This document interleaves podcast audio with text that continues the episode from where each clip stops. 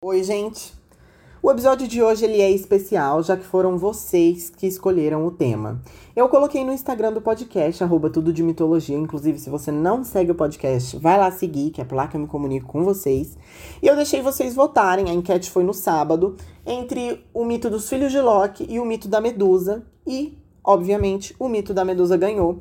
Mas não se preocupem, porque na semana que vem eu vou trazer os filhos de Loki. Então cá estamos para falar desse mito que é tão popular, que narra a triste história de uma das criaturas mitológicas mais famosas, e inclusive a Medusa é o símbolo do podcast. Se caso você não tenha reparado, essa mulherzinha que fica aí, meio pequenininha, ela é a Medusa. Então vamos lá, gente. Para eu começar a falar sobre a Medusa, eu preciso falar sobre um herói grego chamado Perseu. Mas para falar do Perseu, primeiro eu preciso falar do vô e da mãe dele. Então esse mito ele tem muitos nomes. Então vamos com calma.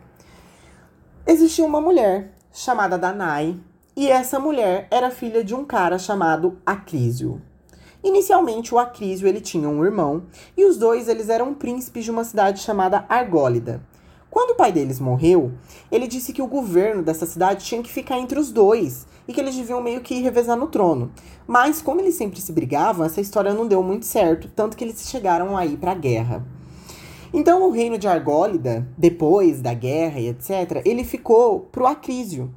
E a filha dele, a Danai, ela foi recuperada. Mas ela foi recuperada porque durante a guerra ela tinha sido seduzida pelo próprio tio dela, que se chama Preto. E durante a guerra ela ficou lá e tal, depois ela foi recuperada, então o reino foi estabelecido e Argólida se tornou Argos. E aí, gente, o novo reinado, tudo de bem lá, tananã. Mas o Acrísio, ele não tinha filhos homens. Ele só tinha essa menina. Então, ele foi até o oráculo, porque esse povo antigo, quando eles queriam saber alguma coisa, eles iam pro oráculo. E aí eles foram lá, ele foi lá, falou: Olha só, e aí, eu vou ter mais um filho homem, né? Que eu preciso passar o reinado, porque aparentemente ele não podia passar para a filha dele, né? Mas o oráculo basicamente disse que ele não teria um filho homem, mas que o neto dele o mataria. E aí, minha gente, esse homem ficou com medo. E ele prendeu a filha dele num calabouço, viciado por cães e guardas, enfim, tipo uma coisa meio Rapunzel, assim, aquela princesa que ficou presa lá. Então, só que aí o Zeus, ele vê tudo isso e ele decide ir lá fazer uma visitinha em forma de chuva de ouro. E adivinha, minha gente? Ela fica grávida e ela dá à luz a um menino chamado Perseu. Eu sei, gente, é Zeus, ele gosta de fazer essas coisinhas, né? Mas continuando. Então o Acrísio, ele fica sabendo, né, que a filha dele tá grávida, que inclusive ela tá grávida de Zeus, eu imagino que ela, que ela tenha contado, né? Mas ele não quer acreditar que foi Zeus quem fez isso. Na verdade, ele fica acreditando que foi o preto que tinha feito isso e que ele tinha voltado a ter relações com a irmã, com a, com a filha dele. Uh, e, e, por isso ele pega a Danai e o Perseu, ainda bebê, recém-nascido praticamente, coloca eles dentro de uma arca de madeira e joga eles no mar. E aí a arca vai pelo mar afora e tal, até ela ser encontrada por um pescador chamado Dictis, que abre o caixote e leva os dois para o seu irmão, que é o rei Polidigetes. Peraí, deixa eu ver se eu li esse nome certo, gente, que eu li rápido. Polidigetes, é isso mesmo. O rei Polidigetes. E esse rei cria o Perseu na sua própria casa ali, assim. Enfim. O menino Perseu, então, cresce né? Uh, é, ali nessa ilha. E a mãe dele também fica de boa ali. Só que várias vezes durante o crescimento desse menino, ele precisou defender a mãe dele. Porque o rei, né, o Polidiquetes, ele queria se casar com a Danai e a Danai não tava afim. Bem, eventualmente o rei, o rei percebeu que não ia dar certo, né? E por isso ele fingiu que ia, dar, que ia é, pegar a mão de outra mulher em casamento. E ele pediu para cada pessoa ali na ilha um presente, um cavalo, na verdade. Ele pediu para cada pessoa um cavalo. O que, que esse homem ia fazer com tantos cavalos? Eu não sei, mas ele pediu, gente. E aí, esse homem, ele pede pro Perseu também. Agora, o que esse homem... Agora, vocês param para pensar. O Perseu, ele era... Eu acho que o Perseu, ele era meio tobó, gente. Porque ele não, não, não tinha se tocado ainda que era um pouco estranho esse homem pedir esse tanto de cavalo. Mas enfim, o Perseu ele responde que ele não tinha cavalos e nem ouros, e nem ouro, porque assim, eles eram meio que uma família pobre, entendeu? Porque eles viviam ainda com o pescador, por mais que o rei tenha permitido que o Perseu fosse, fosse criado no reino, ele ainda era uma pessoa pobre. Então o Perseu diz que não tem cavalo e não tem ouro, mas uh, já que era para ele parar de encher o saco da mãe dele, assim, obviamente o Perseu não fala com essas palavras, né? Ele se colocava à disposição para pegar o presente que o homem quisesse, inclusive a cabeça da Gorgona Medusa. É, gente, o menino tem coragem. Aí, assim, existem duas versões desse mito, tá, gente? A outra é que, na verdade, o rei, ele pediu pro Perseu matar a Gorgona Medusa, porque ela estava causando na região. Então, dá o entender de que, nessa outra versão, o rei, ele não é tão sem noção assim. Mas agora, a gente vai dar uma pequena pausa na história do Perseu, e eu vou explicar para vocês por que, que eu chamo a Medusa de Gorgona Medusa. As gorgonas, elas eram criaturas do sexo feminino com uma aparência um tanto quanto assustadora, monstruosa. Elas tinham dentes grandes, tipo aquele tigre sabre lá, sabe? Com uns dentes. Enfim, tinha dentes grandes, gente. Garras de bronze e cabelos de serpente. Então, gente, a medusa, ela não é a medusa. Quer dizer, ela é a medusa. O nome dela é medusa. Mas a raça dela, digamos assim, é uma gorgona. E sim, existem outras gorgonas na mitologia greco-romana, mas a medusa ela é a mais conhecida. Agora, como a medusa se tornou uma gorgona? Como sempre, esse mito também tem várias versões, gente. Várias versões, tá? Várias versões. Enfim, uh, em uma delas, a medusa ela é transformada em uma gorgona pela Minerva. E por eu chamar ela de Minerva, a gente já consegue perceber que nessa versão é o mito romano, né? Porque Minerva é o nome de Atena, né? No caso, Atena para os gregos. Uh, mas enfim. Porque. Então, nessa versão, a Medusa ela é transformada em Gorgona pela Minerva, porque ela teve a coragem de competir em beleza com a deusa. Uh, e a deusa, por isso, né, tirou a boniteza da Medusa e transformou ela na Gorgona. A outra versão de como a Medusa se transformou em uma Gorgona envolve o Poseidon. Ela era uma mulher muito bonita. Em todas as versões, na verdade, ela é uma mulher muito bonita, gente. E acreditava, e ela acreditava ser mais bonita que Atena. Porém, nessa versão, ela, ser, ela é serva da deusa da sabedoria. E até aí tava tudo bem, mas é como eu sempre digo, né, gente? Na mitologia nada fica bem por muito tempo. Então, por ser muito bonita, ela atraiu a atenção do Poseidon, o deus dos mares, que teve relações sexuais com ela. Quem fala relações sexuais, gente? Enfim, ele transou com, com a Medusa e aí a Medusa voltou pro templo da Atena, fingindo que nada tinha acontecido, fazendo a egípcia. Mas, obviamente, a Atena sabia e transformou ela em Gorgona, porque, né, a Medusa não só estava se achando mais bonita que ela, como também dormiu com o maior inimigo da Atena, que é o Poseidon. Como vocês se lembram, os dois eles têm uma treta e eles se odeiam por conta da briga para saber quem ia ser o padroeiro de Atenas. E que, obviamente, né, a Atena ganhou. Se não me engano, eu falei dessa história naquele episódio sobre a Aracne, a primeira aranha. Mas enfim, é importante saber também, gente, que a Medusa ela tinha duas, ela tinha irmãs, cinco irmãs, na verdade. Eu falei duas, mas é porque tem uma divisão. Peraí, vamos lá. Uh, mas os mitos, eles são um pouco como que eu posso dizer? Eles são vagos com relação a, a, isso. Não fica claro se elas eram irmãs da Medusa antes dela virar Gorgona ou se elas se tornaram irmãs justamente pela Medusa ter se transformado em Gorgona. Existe uma versão uh, que diz que as três eram filhas de Forces, que é um deus de alguma coisa da água, mas ele é tipo muito feio, corpo de homem, mas aí ele tem duas pernas que são caudas de peixe assim, e vai uma para cada lado, enfim. Vou, é, eu vou ver se eu consigo colocar a foto dele no Instagram, gente.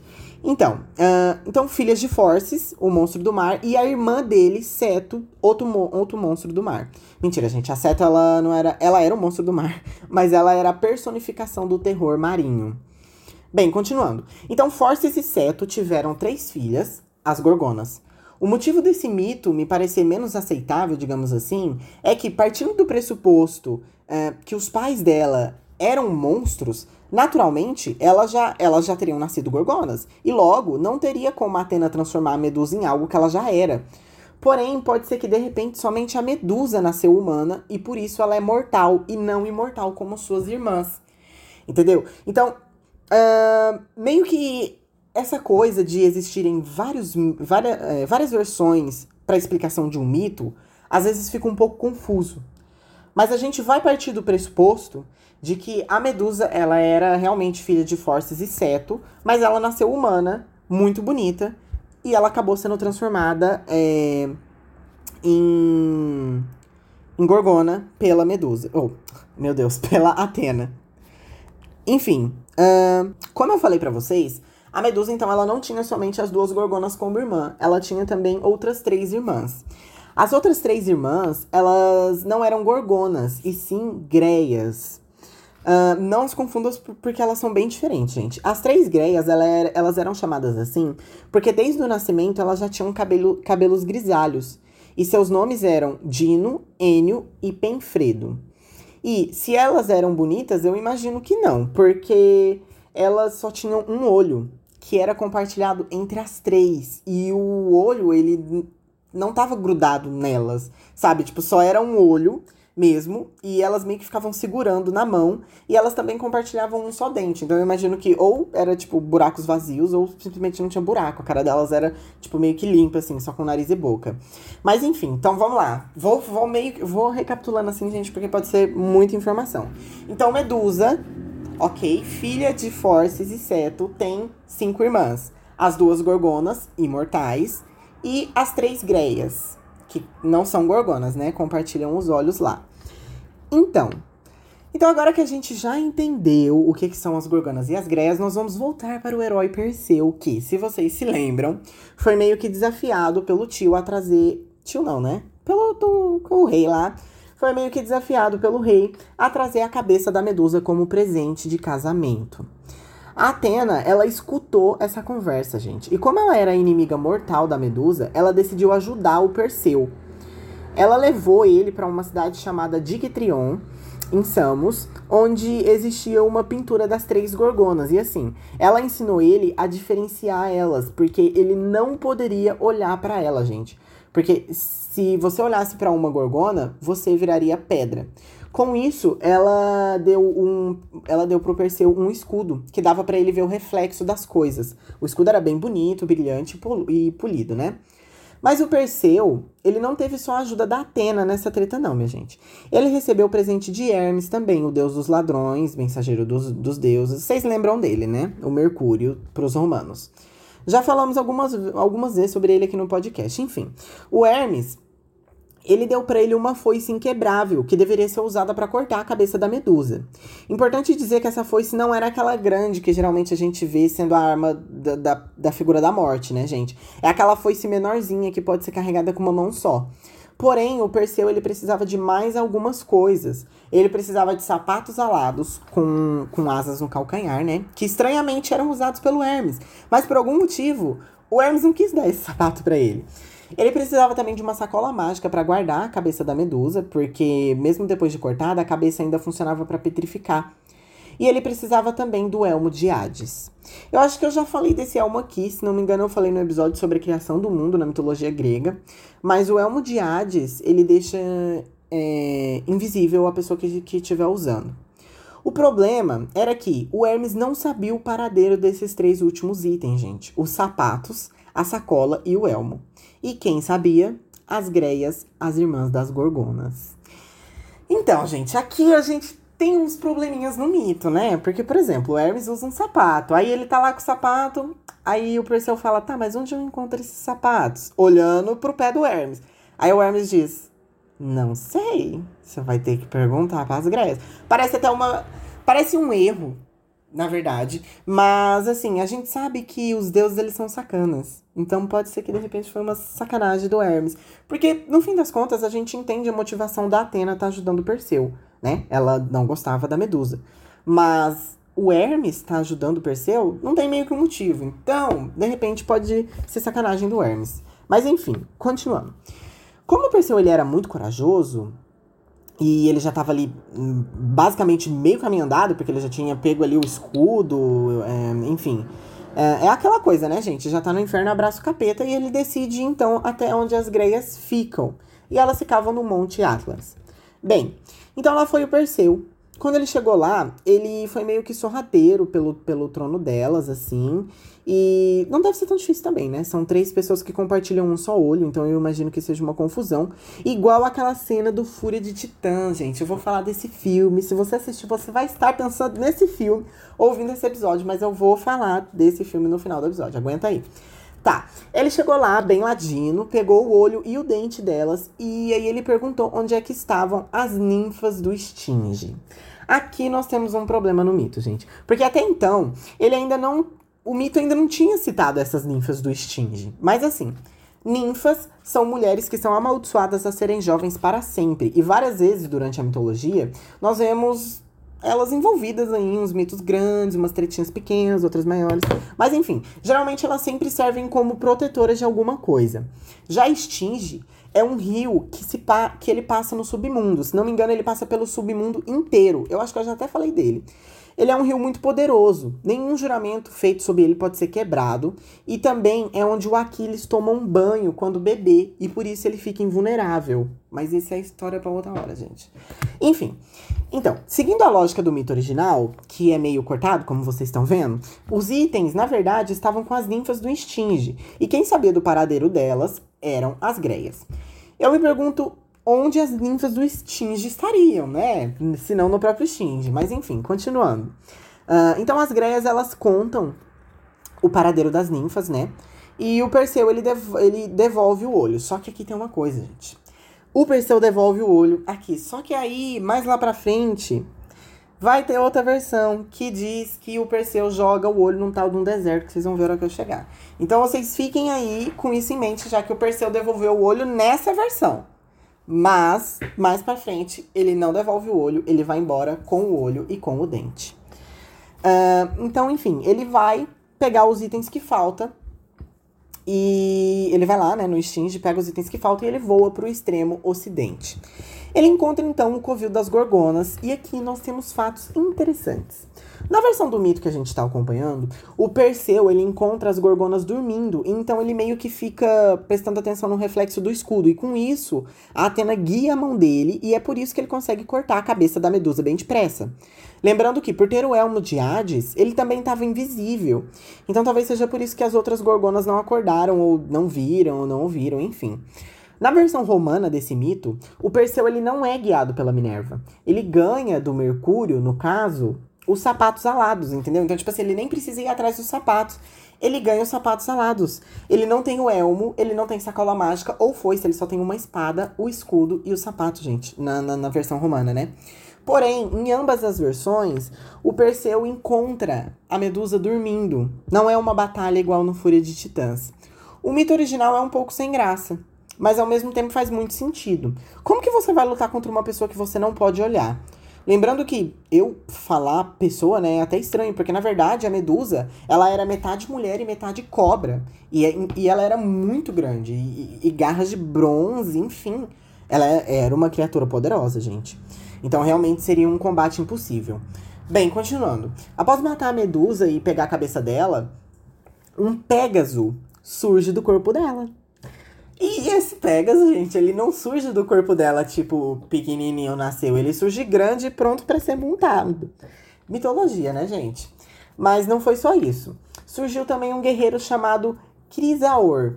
E esse guerreiro, ele estava segurando uma cimitarra de ouro. Então, eu sei que não parece, porque o mito realmente usa a palavra surge, mas a Medusa estava grávida. Agora, o interessante é que esse mito que nós estamos acompanhando diz que os dois filhos eram os filhos de Poseidon. Então, de qualquer forma, a Medusa de fato teve relações com o Poseidon. Porque igual eu falei para vocês, talvez aqui, talvez aqui fique um pouco confuso. Igual eu falei para vocês, nos dois mitos de transformação da Medusa, em um deles, a Atena transforma ela porque ela diz que era mais bonita. E no outro, ela transforma ela não só por causa disso, mas também porque ela teve relações com o Poseidon. Nesse mito que eu tô contando para vocês aqui que nós estamos seguindo, a Atena só transformou ela por conta da beleza. Mas ainda assim, esse mito mais tarde cita que ela teve relações com Poseidon. Então, de um jeito ou de outro, ela tava envolvida com Poseidon, entendeu? Então, a Atena tava certa aí nas coisas que ela fez. Quer dizer, não certa, né, gente? Coitada da, da Medusa. Mas enfim. Uh, então, o Perseu ele fugiu das Gorgonas, é, que agora tinham sobrinhos, né? O mito ele fica meio incerto se ele foge com o Pegas ou não, mas levando em consideração que ele fala sobrinhos, eu imagino que o Perseu tenha fugido com os sapatos mesmo. Bem, então ele vai fugindo até que ele chega nos domínios do rei Atlas. Aqui é importante dizer que sim, estamos falando do titã Atlas. Mas assim, como ele pode encontrar o Titã Atlas se o Titã Atlas foi condenado a segurar a Terra como punição por ficar contra os deuses na titonomaquia, né? Que eu expliquei para vocês lá no, na criação do mundo grego. Bem, gente, eu imagino que talvez esse mito ele tenha sido escrito meio que de forma independente. Talvez a pessoa que escreveu não sabia sobre o Atlas sendo punido, ou talvez que ele tenha se livrado do fardo nessa época, ou talvez ele tenha se livrado do fardo nessa época, mas o fato é que era o Atlas. Nós sabemos que os mitos, eles possuem essa grande variedade, porque em cada canto ele era contado de uma forma diferente. Então, meio que se a gente for querer seguir uma lógica, pode ser que a gente não vai encontrar uma. Mas o que importa, gente, é que esse Atlas é o Titã Atlas, e aqui ele é um rei. Então ele contra esse cara é, que estava no seu reinado, que era bem, bem próspero, e inclusive tinha uma árvore com maçãs de ouro. Um, o mito romano conta que o Perseu disse, quando chegou lá, que ele era filho de Júpiter, que é Zeus para os gregos, né? E diz também que foi ele que acabou de derrotar a Medusa. O negócio é que em ambas as mitologias, né, grega, grega e romana, o Atlas havia recebido uma antiga profecia de que um filho de Zeus roubaria as maçãs, e por isso ele negou a hospitalidade. Acho que é assim que fala, né? Negar a hospitalidade, enfim. Ele não deixou o Perseu querer dormir lá, porque o Perseu estava cansado, né? Enfim. O Perseu já não estava com muita paciência teve um dia cheio. E por isso ele simplesmente tirou a cabeça da medusa do, sa do saco e transformou o Atlas em pedra. Depois, árvores começaram a crescer ao redor da, da estátua do Atlas. E por fim, eles, ele cresceu o suficiente para se tornar uma montanha. Eu imagino que esse Atlas aqui já não era muito pequeno por ser um titã, né, gente? Mas enfim. Depois disso, Uh, no outro dia, o Perseu ele estava sobrevoando o deserto da Líbia, quando sem querer deixou cair o olho e o dente das greias no lago Tritones. E ali caiu também algumas gotas de sangue da Medusa. E assim, gente, esse povo aí que ele matou e roubou os trem era tudo amaldiçoado, tudo esquisito. Então esses ingredientes geraram cobras venenosas ali naquele lugar. E como eu falei para vocês, tá aqui o momento em que o mito cita é, o olho e o dente. Então, meio que podemos considerar que na verdade o Perseu não entregou de volta o olho das greias, né?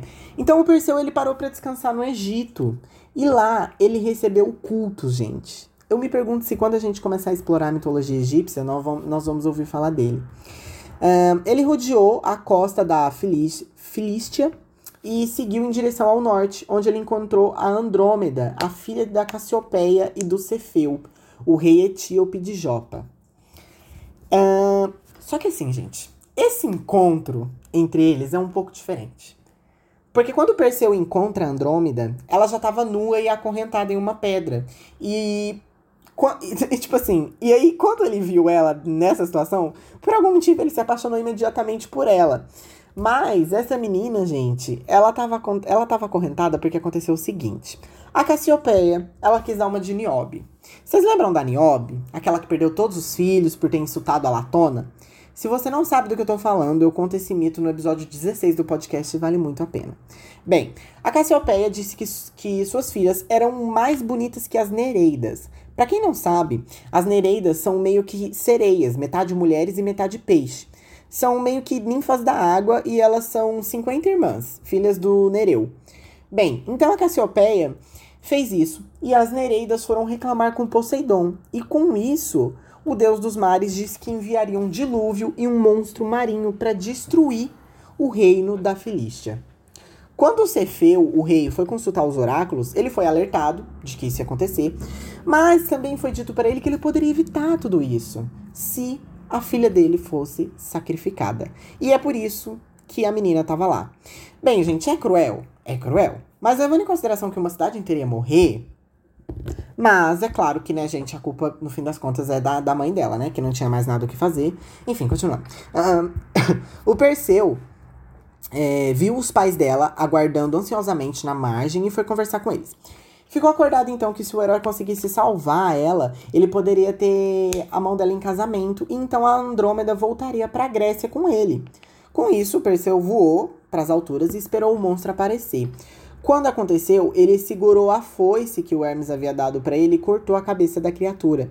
Depois disso, ele lavou as mãos ali, né? Sacrificou um bezerro, uma vaca, um touro para Hermes, Atena e Zeus. Mas aí, gente, o Cefeu e a Cassiopeia, eles não queriam que o per... eles não queriam o Perseu como genro. E, por... e, e isso tinha um motivo. Na verdade, a menina Andrômeda, ela meio que já estava prometida, ou eles queriam que ela se casasse com um cara chamado Agenor. Bem, aí que depois de todo esse ritual ali que o Perseu fez, toda essa oferenda, eles estavam lá no salão de rei, de boas, a menina aparentemente estava feliz com o marido. Uh, embora eu acho que na verdade ela estava feliz por simplesmente ter conseguido ficar viva, né? Uh, e aí esse Agenor ele entrou na sala querendo a mão da Andrômeda a todo custo e ele estava acompanhado de outros homens. A Cassiopeia, a mãe da, da Andrômeda, muito imparcial, gritou: Morte a Perseu! E os homens atacaram. O Perseu ele lutou bem, mas eles eram muitos e por isso ele foi obrigado a sacar a cabeça da Medusa e com isso os homens viraram pedras imediatamente. Por motivos de não sei, o Poseidon colocou Cefeu e Cassiopeia no céu como constelações. Então, sim, gente, essas duas constelações existem de verdade. Bem, não que o mito tenha acontecido de verdade. Enfim, vocês me entenderam. Uh, mais tarde, a própria Atena colocou a Andrômeda no céu como uma constelação, por ela ter insistido em se casar com Perseu, apesar da relutância dos pais. O mito diz que as marcas da corrente onde a Andrômeda ficou presa ainda podem ser vistas em um penhasco perto de Jopa. Bem, com isso, Perseu regressou com Andrômeda para a cidade do reino do Polydectes, lá do, do cara do, do rei que tinha mandado ele pegar a cabeça da Medusa. Estão lembrados dessa história? Então é a mesma história ainda, gente. Ele voltou para lá. Mas quando ele chegou, ele descobriu que o pescador que tinha encontrado ele, né, e tal, o, o Dictis, e a mãe dele, a Danai, eles estavam sendo ameaçados pelo rei, eles estavam meio que presos. Era óbvio que, na verdade, o rei não queria casar com a outra mulher, né? Mas enfim. O Perseu, então, ele foi para onde o povo tava. Porque eles estavam meio que um banquete celebrando, enfim. Ele chegou dizendo que ele havia trazido o presente de noivado. E meio que nessa hora todo mundo começou a xingar ele. Mas o Perseu, gente, ele tava sem tempo. Ele simplesmente tirou a cabeça da medusa para fora e petrificou todo mundo. Depois, ele colocou o pescador Dictis como rei ali daquele lugar e ele zarpou com a sua mãe Andrômeda para Argos, o reino do avô dele, o Acrísio. Vocês lembram que jogou ele no caixote, jogou no rio, no mar, enfim. Voltou, tava voltando para lá. No barco, junto com o Perseu, estavam também alguns cíclopes, gente, que eram criaturas grandes e corpulentas que possuíam somente um olho. A gente vai ouvir falar bastante em cíclope, principalmente um famosinho aí chamado Polifemo. Enfim, quando o Aquísio ficou sabendo que o Perseu estava vindo, o velho fugiu para uma ilha chamada Larissa. Porém, gente, em alguns meses depois, o Perseu ele foi convidado para ir para essa ilha jogar uns jogos, tipo uns Jogos Olímpicos lá, e ele competiu e eles competiram em lançamento de disco. E isso lembra um pouco o Apolo e Jacinto, né? Porque quando o Perseu lança o disco dele, o disco acerta a cabeça do Acrísio e ele morre. O Perseu então passou a governar Argos mais tarde, né? E só que assim, ele meio que trocou de reinado com o filho do Preto. Vocês lembram do Preto? O Preto que era o irmão do Acrísio, que teve um caso com a mãe dele. Então, o Preto ele teve um filho e esse filho estava governando o reino do Preto lá. E aí, esse filho do, do Preto se chama Megapente, tá, gente? Então eles meio que trocam de reinos. Tipo, olha só, o Megamente, você vem governar Argos e eu vou governar o seu reino aí. Porque o Perseu não gostava de ficar em Argos. Porque ele ficava meio triste lembrando do vô dele. Porque por mais que o vô dele tenha sido um cuzão, ele ficava triste porque ele matou o vô dele. Enfim, era o reino do vô dele. Enfim, gente. Uh, ele também fortificou uma cidade chamada Mideia. E ele fundou uma cidade chamada Micenas. Essas cidades elas vão ser citadas em, em mitos futuros, tá, gente? E os muros, eles, eles foram fortificados pelos Cíclopes. Por fim, ele deu a cabeça da Medusa para Atena, que colocou no seu égide. Ele entregou a foice para o Hermes, os sapatos e a sacola para as ninfas. E assim termina o mito do Perseu. Uh, pode ser que eventualmente nós voltemos a falar sobre Perseu, tá, gente? Se eu encontrar alguma coisa, algum detalhe, porque mitologia tem muito essas coisas. Enfim, gente, é, essa é a história. A história da Medusa mesmo em si, ela é curta, porque os mitos eles não vão muito além com ela. O centro das atenções é o Perseu. Uh, mas enfim, a gente a gente acaba tendo dó, na verdade, da Medusa, né? Porque no fim das contas ela não tinha culpa de nada, né? Mas a Atena, enfim, vocês sabem como são os deuses. Agora falando um pouco sobre o filme Fúria de Titãs, inclusive indicando o filme Fúria de Titãs para quem não assistiu. É um filme de mitologia grega que conta a história do Perseu. Vocês vão reparar que o filme ele dá uma distorcida é, no mito original. Em algumas partes fica bom, em outras partes nem tanto. Não vou dar spoilers, mas é, eu tava, eu revi algumas cenas enquanto eu tava escrevendo o roteiro e eu fiquei incomodado com algumas coisas, tá? Mas mais pra frente eu vou. Eu quero meio que fazer um episódio só comentando sobre esse filme.